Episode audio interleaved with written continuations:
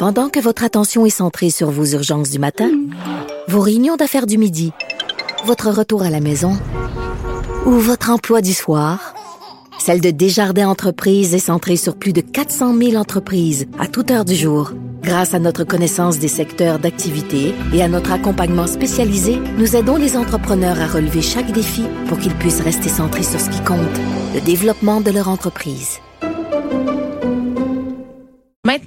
Parlons euh, d'un procès qui s'est déroulé je vous parle d'un groupe qui s'appelle Atalante. Son leader, euh, Raphaël Lévesque, c'est son nom, a été euh, blanchi d'accusations qui pesaient contre lui. Mais avant que je vous en parle, juste on va faire un petit résumé de c'est quoi Atalante. Vous avez peut-être entendu parler de ce groupe-là dans différents médias. C'est une organisation d'extrême droite qui est basée principalement dans la ville de Québec et qui a été fondée autour d'un groupe de musique genre skinhead qui s'appelle Légitime Violence.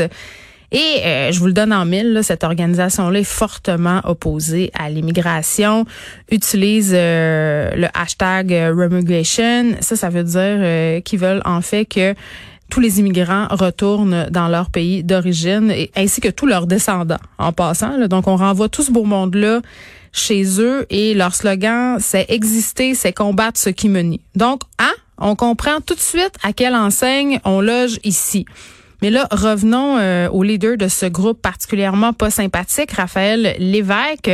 Donc, ce qu'on lui reproche, en fait, c'est d'avoir fait irruption dans la salle de rédaction euh, du défunt média québécois Vice. existe encore ailleurs, mais ici, je pense, c'est fini.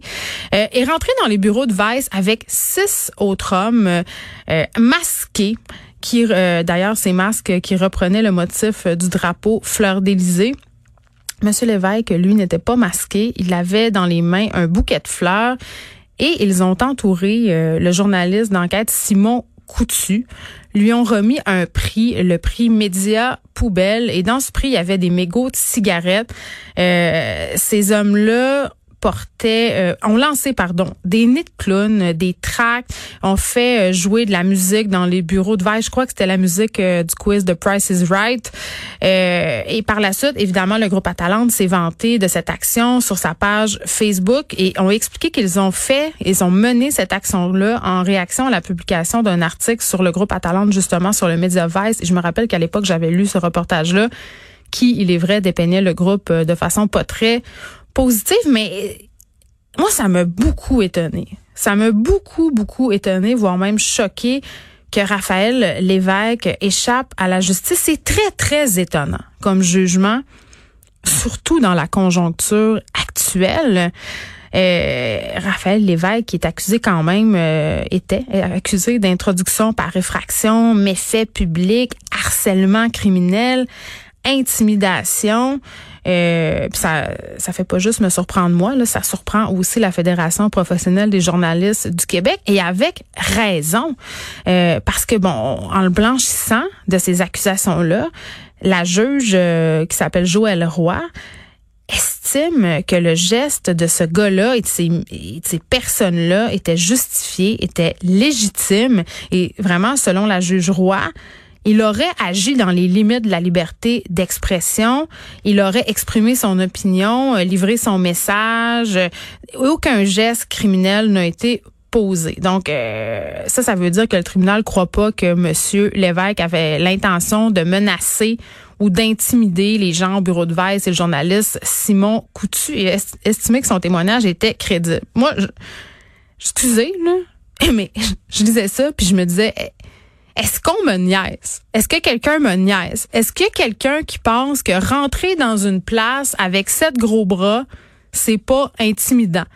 Imaginez-vous, Vous êtes assis dans votre bureau, OK? travaillez.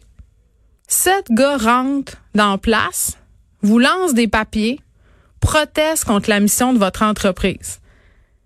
Est-ce que vous auriez peur? Est-ce que vous seriez intimidé? La réponse, c'est oui. Je veux dire, c'est pour ça que je comprends vraiment pas la décision de la juge Joël Roy dans ce dossier. Et vraiment, je suis d'accord avec la position de la FPJQ. Ce type de geste-là, ça menace vraiment littéralement et de façon directe la liberté de presse. Et ce qui est pire là-dedans, c'est quel message on est en train d'envoyer à tous ces groupes racistes-là. On leur dit, c'est correct d'intimider des journalistes, c'est correct d'essayer de faire taire des journalistes? C'est correct de penser qu'on peut se pointer dans les bureaux d'un média comme si on était les maîtres du monde, genre pour marquer son territoire.